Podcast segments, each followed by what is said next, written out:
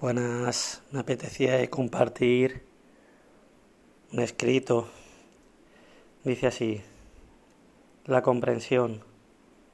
Escribir de comprensión es como el poeta que te quiere hablar de poesía, como el bailarín que te invita a moverte en el presente, como ese cantante que con su voz te conecta en el instante.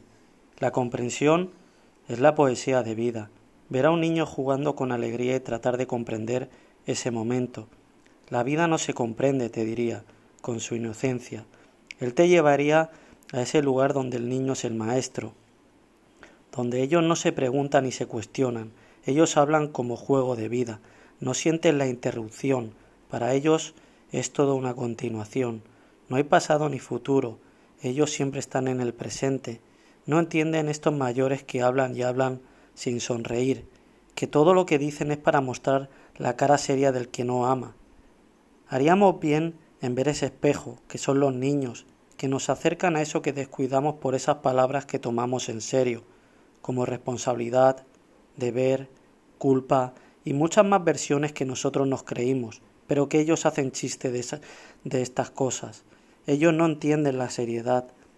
La comprensión es para amarnos, para poder, para poner esa voluntad de que no hay futuros ni pasados, sino un momento en el que estamos para vivir y reír, que la vida es una oportunidad de poder mostrar esa creatividad, esas ganas y energía que malgastamos hablando de cosas que nos encierran en el pensamiento.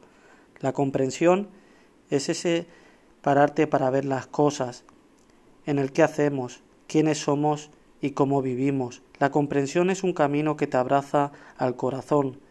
Dejar de pretender para poder ser, hay muchos que no tienen ni para comer y te muestran alegría, muchos que no pueden ver o escuchar y siguen caminando y amando aquello que son. Tenemos un corazón y los sentidos para fluir con ellos y abrazar aquello que, aquello que somos sin esperar que la vida sea como queremos. Iluminemos con el alma, caminando en comprensión. Muchísimas gracias por escuchar. Os abrazo el alma. Namaste.